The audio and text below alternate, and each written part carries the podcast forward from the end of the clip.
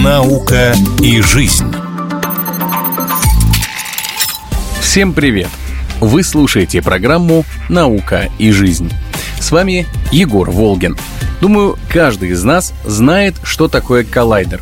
Точнее, как знает. Я вот, например, знаю, что есть Большой адронный коллайдер, что расположен он около Женевы и что с помощью него изучают, из чего состоит наша Вселенная – для научных опытов в нем используются специальные резонаторы, системы, в которых происходит накопление энергии колебаний.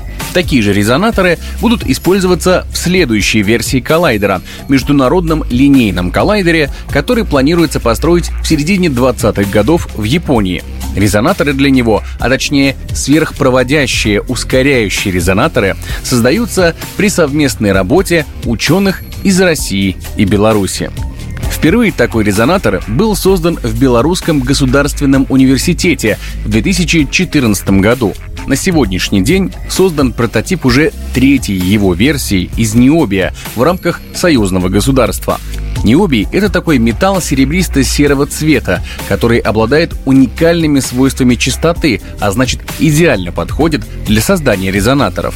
Как рассказал директор НИИ ядерных проблем Белорусского государственного университета Сергей Максименко, они нужны, чтобы создать идеальные условия для ускоренных заряженных частиц, с помощью которых и проводятся опыты в коллайдере само понятие резонатора хорошо всем известно. Там балалайка, гитара – это пример акустического резонатора. Вы трогаете струну, а звук разносится далеко. Это устройство, которое накапливает энергию колебаний и при определенных условиях может усиливать эту энергию. Но есть еще и электромагнитные резонаторы, когда в некую полость металлическую, закачивается сверхвысокочастотное излучение электромагнитное и происходит его усиление. Для чего нужны электромагнитные резонаторы в нашем конкретном случае? Эта необходимость возникает из-за того, что в резонаторе можно создать очень высокую напряженность электромагнитного поля, которые будут ускорять заряженные частицы.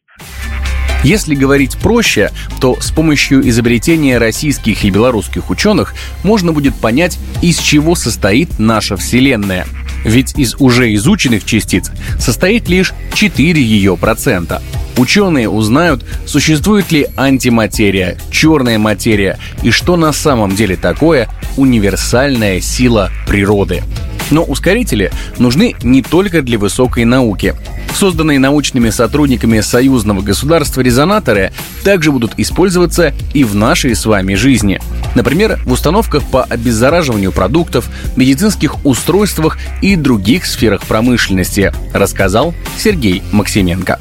Дело в том, что сейчас в мире развивается огромная отрасль по созданию различного рода ускорительных систем, начиная от медицинских ускорителей, исследовательских ускорителей, систем э, обеззараживания продуктов и материалов и так далее, и так далее, и так далее. Это огромнейшая отрасль промышленности. Для всех этих ускорительных систем необходимы именно современные системы ускорения. Вот как раз на основе сверхпроводящих резонаторов. Поэтому потенциально рынок для этих систем очень большой. Мы умеем на сегодняшний день единственные на территории России и Белоруссии, кто может рассчитать параметры необходимого резонатора, провести ее, создать этот резонатор с необходимой частотой сварки, промерить его, получить свойства и, что называется, в конце концов, изготовить готовую ускорительную секцию для будущих ускорительных систем больших. Ну а на этом у меня все.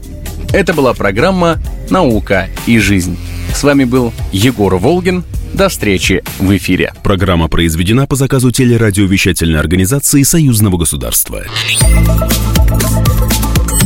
«Наука и жизнь».